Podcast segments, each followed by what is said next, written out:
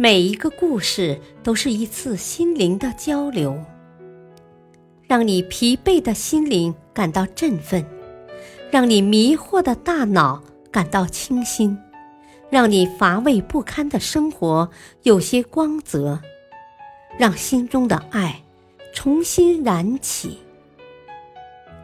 小故事，大道理。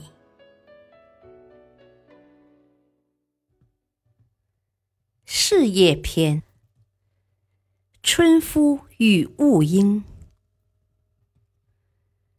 一只雾鹰狠狠地啄着村夫，在把靴子和袜子弄成碎片后，便狠狠地啄起村夫的双脚来了。恰好一位绅士经过这儿，他对村夫鲜血淋淋的忍受痛苦感到很同情，于是问：“为什么你要忍受雾鹰的啄食呢？”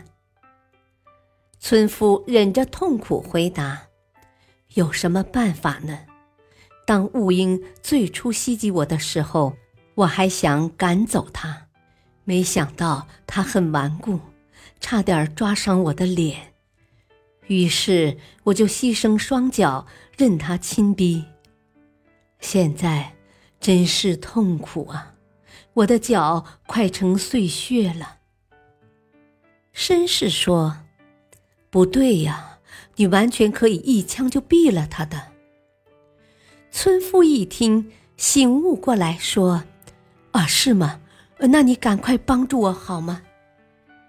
绅士说：“啊，我乐意帮你，但我得去家里拿枪啊！你还能支撑住吗？”村妇呻吟着，强忍着痛苦说：“啊，不管怎样，我会坚持下去的。”于是绅士跑回去拿枪。不过晚了，就在绅士转身这一刹那，雾鹰突然一飞冲天。凭借着巨大的冲力，把硬如标枪的嘴刺进了村夫的喉咙，村夫扑地而死，雾鹰也因为用力过猛，淹溺在血泊中。大道理，在这个世界上，如果不够强大，就可能被外物和他人吞噬。如果选择了屈服，那么剩下的只有失败。与其如此，还不如鼓起勇气搏一搏，或许事情会有更好的转机。感谢收听，下期播讲：做善于发掘价值的有心人。敬请收听，再会。